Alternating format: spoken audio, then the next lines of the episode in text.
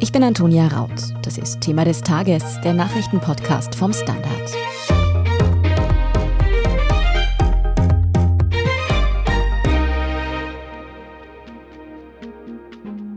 Dietrich Didi Mataschitz ist tot. Er ist im Alter von 78 Jahren an einer schweren Krankheit gestorben. Die meisten kennen Mateschitz als den Red Bull-Chef und reichsten Österreicher. Und auch im Sport und in der Medienwelt hat Mateschitz Österreich ziemlich aufgemischt. Wir sprechen heute darüber, wie Didi Mateschitz das Land geprägt hat, welche Kontroversen es um ihn gibt und wie es mit seinem Imperium nun weitergeht. Verena Keinrad, du bist Wirtschaftsredakteurin beim Standard. Kann man also sagen, dass Didi Mateschitz dich eigentlich schon deine ganze Karriere über irgendwie begleitet hat? Also ich glaube, es gibt in Österreich keinen, der Dietrich Mateschitz nicht kennt. Er ist ein Selfmade-Milliardär, er ist reichster Österreicher, er hat mit Red Bull die bekannteste Marke des Landes geschaffen, die sich weltweit besser verkauft als Mozartkugeln und Lipizzaner. Er hat dem Extremsport eine riesige Bühne gegeben. Er hat die Formel 1, den Fußball international aufgemischt. Er hat sich ein eigenes Medienimperium geschaffen mit einem Millionenpublikum im deutschsprachigen Raum. Und er hat als Investor weite Teile der Steiermark, Salzburgs geprägt. Ich selber bin in der Obersteiermark im Murtal aufgewachsen also die Entwicklung des Red Bull Rings in Spielberg rund um den Rennsport habe ich da recht hautnah mitbekommen. Und er hat die Region hier wirklich nachhaltig verändert. Er hat ihr seinen Stempel aufgedrückt, auch im Kleinen.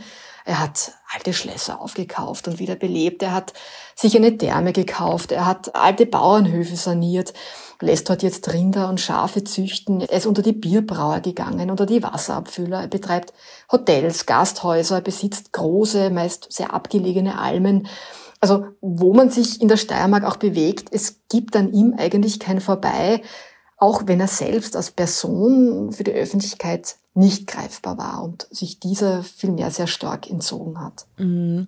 Er war jetzt ja doch auch schon relativ alt, 78. Kam denn die Nachricht von seinem Tod jetzt überraschend? Nein, also Gerüchte, dass er große gesundheitliche Probleme hatte, die gab es schon lange. Du hast es schon gesagt, den meisten Menschen fällt jetzt beim Namen Mateschitz sofort einmal Red Bull ein. Aber war er denn mehr als ein Mann, der mit Energy Drinks Milliarden gemacht hat? Warum wird über seinen Tod jetzt auch gerade so viel berichtet? Na, wie schon gesagt, also er war mit all seinen sehr kontroversen Facetten sicher ein Ausnahmeunternehmer in Österreich. Er hat in so vielen unterschiedlichen Branchen seine Fäden gezogen. Also er hat Fernsehsender aus dem Boden gestampft, die sein durchaus eigenwilliges Weltbild widerspiegeln. Er hat Hochglanzmedien geschaffen, die das Lebensgefühl der Marke Red Bull verkaufen. Er wollte dem Journalismus, dem er persönlich zutiefst misstraute, eine neue Bühne geben und hat dann das Licht auch vielfach wieder von einem Tag auf den anderen abgedreht. Er hat mit Red Bull Salzburg der Formel 1 wirklich Sportgeschichte mitgeschrieben. Und wir erinnern uns, glaube ich, alle ganz gut daran, wie einen Mann ins Weltall geschossen hat und dann von dort aus wieder auf die Erde zurückfallen ließ. Er ist halt einfach Teil der österreichischen Wirtschaft, der Sport und der Mediengeschichte. Wie begann denn jetzt aber der Aufstieg von Didi Mataschitz? Also woher kommt er so und wie ist ihm das gelungen, wirtschaftlich so unglaublich erfolgreich zu werden? Ja, darüber ranken sich viele Geschichten. Was man weiß, ist, dass er in einfachen Verhältnissen aufgewachsen ist, in St. Marein. Das ist eine kleine Marktgemeinde im Mürztal in der Steiermark. Er ging dann fürs Studium des Welthandels nach Wien, Zehn Jahre hat er an der Uni verbracht, sich später immer wieder recht abfällig über universitäre Ausbildung geäußert. Karriere hat er dann mit dem Verkauf von Jakobskaffee und Zahnpasta gemacht. Also er war für Blendax tätig und dafür immer wieder auf Reisen in Asien. Über das, was dann passierte, gibt es mehrere Versionen. Angeblich las er an einer Hotelbar in Hongkong über einen aufputschenden Drink, der zu Deutsch roter Stier hieß und mit dem man hohe Margen erzielen konnte, also wirklich sehr viel Geld machen. Er war damals 38 Jahre alt. Er kam mit der thailändischen Eigentümerfamilie ins Geschäft, hat sein Erspartes investiert und hat versucht, damit den Europäern diesen Muntermacher schmackhaft zu machen. Das ist ein big süßes, in der Herstellung eigentlich spottbilliges Kracherl aus Koffein, Zucker, Taurin, Aromen, Farbstoffen. Und es hat nach kurzer Aufwärmphase auch wirklich eingeschlagen wie eine Bombe in Europa. Der Energy Drink, das ist heute jedem ein Begriff, war, war damit eigentlich geboren. Mateschitz hat sich selber 49 Prozent der Gewinne aus dem weltweiten Absatz gesichert und das alleinige Vertriebsrecht für die Marke Red Bull. Er selbst hat sich dann ausschließlich auf Verkauf und Vermarktung dieses Zuckerwassers konzentriert und produziert hat er selbst nicht auch nur einen Liter. Also für das sorgt seit der Einführung der Marke 1987 der Vorarlberger Getränkehersteller Rauch. Jetzt ist Red Bull ja irgendwie mehr als nur diese kleinen Dosen mit dem zuckersüßen Saftel drin. Wie ist die Marke Red Bull so groß geworden? Wie ist Mateschitz das gelungen? Naja, er hat nicht einfach einen Energy Drink abfüllen lassen, er hat ein Lebensgefühl verkauft und sich dafür mit sehr guten Leuten umgeben. Sein Rezept, seine Athleten stürzen sich als Based Jumper da von Bergen und Häuser, da wird mit Gleitschirmen um die Wette geflogen, da wird auf Bikes und auf Eislaufschuhen irgendwie die Berge runtergerast, also nach dem Motto hart, härter am härtesten, halsbrecherische Höchstleistungen, modernes Heldentum sozusagen. Ja, und dann kam der Einstieg in den Breitensport mit Fußball, Formel 1 und überall mit dabei war eben die blau-silberne Dose. Deren Markenrechte hat er wirklich mit Zähnen und Klauen und mit einer Herde an Anwälten verteidigt. Es war letztlich ein Geniestreich im Marketing, das ihm ein Vermögen von mehr als 25 Millionen Euro eingebracht hat. Und Red Bull ist heute mit jährlich knapp 10 Milliarden verkauften Dosen im Jahr der, glaube ich, größte Energy Drink der Welt. Er macht fast 8 Milliarden Euro Umsatz, beschäftigt weltweit mehr als 13.000 Mitarbeiter. Und man kann durchaus sagen, kein anderes Produkt made in Austria legte in den vergangenen Jahrzehnten einen rasanteren Siegeszug hin.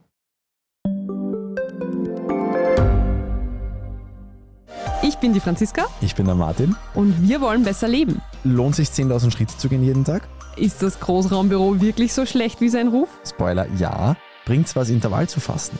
Wir fragen die, die es wirklich wissen und probieren es auch gleich selber aus. Bei Besser Leben, jeden Donnerstag eine neue Folge.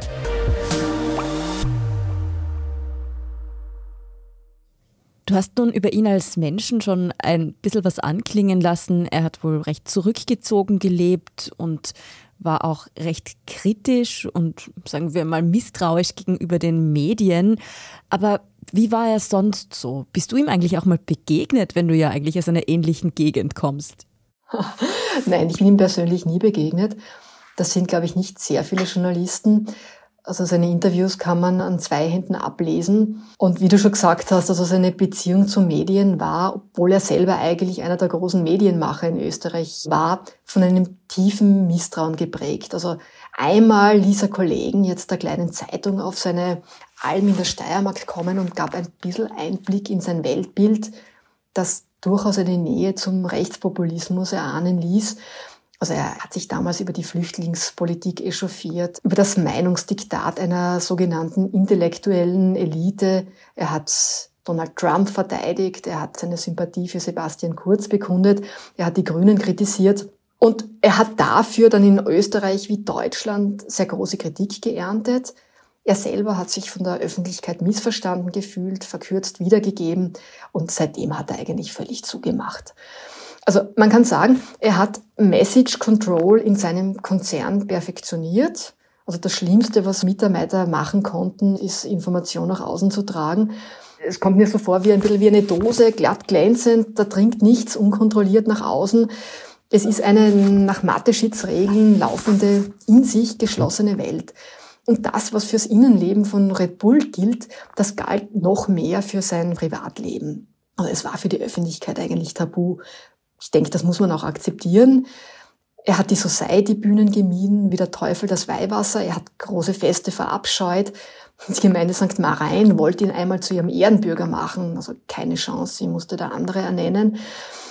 Ich kann es jetzt nicht belegen, aber es soll für alle, die ihm näher gestanden sind, eine Art Sprechverbot gegeben haben. Einblick in sein Leben hat jedenfalls keiner gegeben.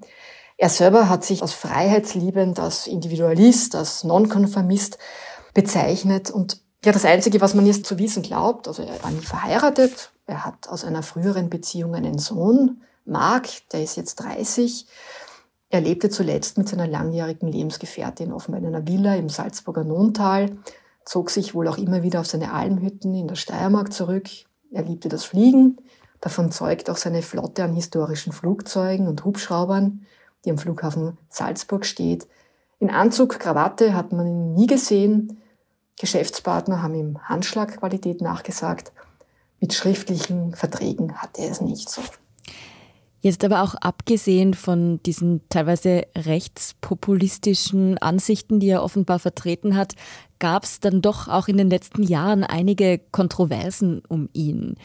Was kannst du uns darüber erzählen? Die Dose gibt's, die Dose nimmt's. So hat die Rechercheplattform Dossier einmal auf den Punkt gebracht, die sich tiefgehend mit ihm und seinem Konzern auseinandergesetzt hat. Also feststand, wer sich seinen Launen, seinen Spielregeln widersetzte, der hat die andere Seite des Mäzens und Gönners kennengelernt und hat auch riskiert, vom Oberbullen hart auf die Hörner genommen zu werden. Ein Beispiel, 2016 haben 264 Mitarbeiter von Servius TV ihren Job riskiert, als sie gegen seinen Willen einen Betriebsrat gründen wollten. Er wollte den Sender daraufhin abdrehen. Die, die Mannschaft entschuldigte sich reumutig. Viele erinnern sich sicher auch noch an Addendum, eine wirklich gute Plattform für investigativen Journalismus. So schnell konnten die Kollegen gar nicht schauen und das Abenteuer war auch schon wieder vorbei. Er hat sich als Geldgeber immer wieder jungen Startups angeboten. Viele kleine Betriebe sahen sich dann mit äußerst unüblichen und für sie auch sehr nachteiligen Klauseln konfrontiert. Massive Kritik ging natürlich auch mit dem Extremsport, den er als Bühne für die Marke Red Bull benutzte. Zahlreiche Sportler haben damit ihr Leben riskiert und verloren. Red Bull hat dann meistens sinngemäß so darauf reagiert, du hast nur ein Leben, nütze es. Sein Sender Servus TV, der spielt halt mit Bildern der heilen Welt, Stichwort ein bisschen Heimattümelei. In den Hochzeiten der Pandemie hat sich dies auf die Seite der Gegner der Corona-Maßnahmen gestellt, galt als Plattform vieler sogenannter Schwurbler. Ja, und nicht zuletzt ist natürlich auch der Energy Drink Red Bull an sich gesundheitlich stark umstritten. WHO, Gesundheitsforscher, Konsumentenschützer warnen vor der wirklich sehr hohen Dosis an Koffein und Zucker, vor allem in Verbindung mit Alkohol. Also mehr als zwei Dosen am Tag sollte man nicht trinken. Immer wieder wird daher der Ruf nach einem Verkaufsverbot an, an Minderjährige laut. Nichtsdestotrotz es hat Didi Mataschitz zum reichsten Österreicher gemacht, zumindest laut Forbes-Listung. Um die 25 Milliarden Euro werden ihm nachgesagt. Wenn jemand so reich ist, dann fragt man sich natürlich auch, was hat er denn eigentlich sonst so mit seinem Geld gemacht, jetzt abgesehen von Villen und Red Bull Extremsport Sponsoring? Ja, das werden viele gern wissen. Also man darf nicht vergessen, zum einen steckt das Vermögen ja natürlich auch im, im, Unternehmen. Und was man auch sagen muss, also die Zentrale von Red Bull ist ja in Fuschl am See. Also Mateschitz war sicher einer der großen Steuerzahler in Österreich. Die Gewinne des Konzerns hat er vor allem ins Marketing gesteckt ob er jetzt privat auf großem Fuß gelebt hat, also ganz ehrlich gesagt, ich weiß es nicht. Also nach außen hin hat er sich immer recht bodenständig gegeben. Er hat stark investiert, abseits der Dosen, also eben in hochkarätige Immobilien, wie du schon angesprochen hast, Hotels, Restaurants, in Wälder, in die Landwirtschaft. Allein in der Steiermark besitzt er sicher an die 3500 Hektar Grund. Bei den Fidschis, da hat er sich 2003 um 10 Millionen Euro die Insel Laukala gekauft auf der Ferienimmobilien vermietet werden, zu für Normalsterbliche, glaube ich, unerschwinglichen Preisen. Und wer für ihn getreulich und mit hohem Einsatz in höheren Positionen arbeitet, der verdient bestens. Also viel Zeit fürs Privatleben bleibt dann den meisten zwar nicht. Er selbst hat immer wieder betont, dass Geld nie sein Antrieb gewesen ist und er hat es gehasst, als Milliardär bezeichnet zu werden. Weiß man denn nun eigentlich schon, wie es mit dem Mateschitz-Imperium von Red Bull bis hin zu den Medienoutlets weitergehen wird? Hm. Also grundsätzlich hat er ja nie etwas dem Zufall überlassen. Von starken Managern an der Spitze, die er um sich herum aufgebaut hat, ist jedoch eigentlich wenig bekannt. In der Vergangenheit kam es da immer wieder zu einem Wechsel. Er hat, wie gesagt, seinen Sohn Mark den er als potenziellen Nachfolger aufgebaut hat. Dieser war bis früher Geschäftsführer der Talheimer Heilwasser GmbH und Zu Jahresbeginn wurde er Vorstand der Wings for Life Stiftung für Rückenmarkforschung, deren Ziel ist es, Heilung für Querschnittslähmung zu finden. Ob Marc Mateschitz jetzt in die Fußstapfen des Vaters tritt, bleibt abzuwarten. Mateschitz selbst stand nach außen hin bis zuletzt selbst unangefochten an der Spitze. Mhm. Bleibt also abzuwarten, wie es für dieses für Österreich doch sehr bedeutende Unternehmen weitergeht nach dem Ableben von Dietrich Mateschitz. Vielen Dank für diese Einblicke, Verena Keinrath. Sehr gern. Das war's schon wieder mit dieser Sonderfolge von Thema des Tages. Und wenn Sie in Zukunft keine Folge mehr verpassen wollen, dann abonnieren Sie uns am besten bei Ihrer liebsten Podcast-Plattform und lassen Sie uns doch bei der Gelegenheit auch gleich fünf Steine da. Das hilft uns wirklich sehr. Und noch ein Tipp, falls Sie Wirtschaftsthemen wie jetzt auch in dieser Folge interessieren, dann hören Sie auf jeden Fall mal bei unserem Schwester-Podcast Lohnt sich das rein. Der ist jetzt neu erschienen und da geht es um alles von Investment-Tipps bis dahin, wie eigentlich die Märkte funktionieren. Wenn Sie unsere Arbeit unterstützen wollen, dann können Sie das übrigens mit einem Standard-Abo tun oder wenn Sie uns über Apple Podcasts hören, auch mit einem Premium-Abo. Und wenn Sie Feedback oder Anregungen für uns haben, dann schreiben Sie uns am besten eine E-Mail an podcast.derstandard.at. Ich bin Antonia Raut. Danke fürs Zuhören, Baba und bis zum nächsten Mal. Frisst die Inflation mein Erspartes auf? Soll ich mein Geld in Aktien stecken? Und wie funktionieren eigentlich Kryptowährungen? Ich bin Davina Brumbauer. Ich bin Helene Dallinger. Und ich bin Max Leschanz. Im neuen Standard-Podcast Lohnt sich das? sprechen wir über alles rund ums Thema Geld und Geldanlage. Wie man in Aktien investiert, ob der Traum vom Eigenheim noch realistisch ist und was genau hinter einem NFT steckt. Im Gespräch mit ExpertInnen gehen wir jede Woche diesen und vielen weiteren Fragen auf den Grund.